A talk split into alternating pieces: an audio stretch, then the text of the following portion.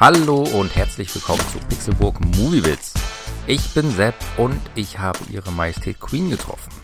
Denn ich habe mir endlich Bohemian Rhapsody angesehen. Und ich sage endlich, weil das tatsächlich ein Film war, auf den ich wirklich Bock hatte, seitdem ich den ersten Trailer gesehen habe. Er behandelt den Werdegang von Queen. Von der Gründung bis zum Live-Aid-Konzert 1985. Dabei steht erwartungsgemäß Frontsänger Freddie Mercury im Vordergrund. Der arbeitet vor seiner Karriere als Kofferpacker am Flughafen Heathrow, will aber schon immer Performer werden. Er ist für die Bühne geboren. Eines Abends spricht er darum auch äh, die Band Smile an, von der er großer Fan ist. Er überzeugt sie, für den kurz vorher ausgestiegenen Leadsänger einspringen zu dürfen.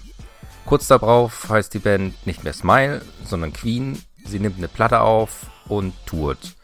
Und ja, der Rest sollte auch bekannt sein. Ich muss zugeben, ich bin kein Die Hard Queen-Fan.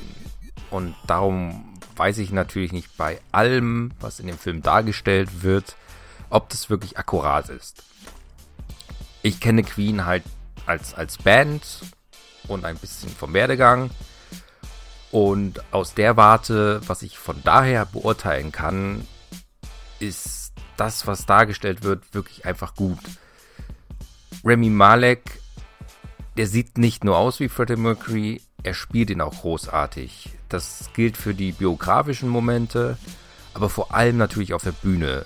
Da hört man tatsächlich Originalaufnahmen, also den echten Freddie Mercury, aber Malek vervollständigt diese Performance meiner Meinung nach dann perfekt. Auch der Rest der Band ist zumindest für mich als Laien richtig gut getroffen. Ich würde sogar behaupten, den Ähnlichkeitswettbewerb gewinnt äh, Gwillem Lee der Brian May spielt.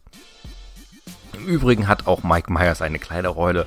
Und wenn man Wayne's World kennt, was man definitiv sollte, bekommt man hier auch nochmal einen äh, schönen Lacher, ein schönes Easter Egg eingebaut. Der Film bietet sowieso viel zu lachen. Es gab im Leben von Freddie Mercury und Queen offenbar viele seltsame Situationen, auch wenn ich glaube, dass hier äh, im Sinne des Films einfach ein bisschen dramatisiert wurde, aber das macht nichts. Wenn man den realen Werdegang aber kennt, dann weiß man auch, dass es äh, weniger Lustiges gab und auch das thematisiert der Film vermutlich aber etwas zu wenig. Ich glaube, dass äh, es da deutlich tiefere Abgründe gibt oder gab, aber ich finde es auch nicht schlimm, dass man diese außen vor gelassen hat. Vermutlich auch, um eine geringere Altersfreigabe zu bekommen. Neben der schauspielerischen Leistung kann Bohemian Rhapsody aber auch technisch überzeugen. Es gibt da ein paar wirklich schöne, schöne Einstellungen, ein paar schöne Kamerafahrten und äh, wie gesagt, auf den Konzerten hört man tatsächlich die Stimme des echten Freddie Mercury. Das merkt man aber nicht. Der Film wirkt überhaupt nicht zusammengeschnitten. Das Wichtigste in Bohemian Rhapsody ist aber natürlich die Musik und das ist äh, Queen.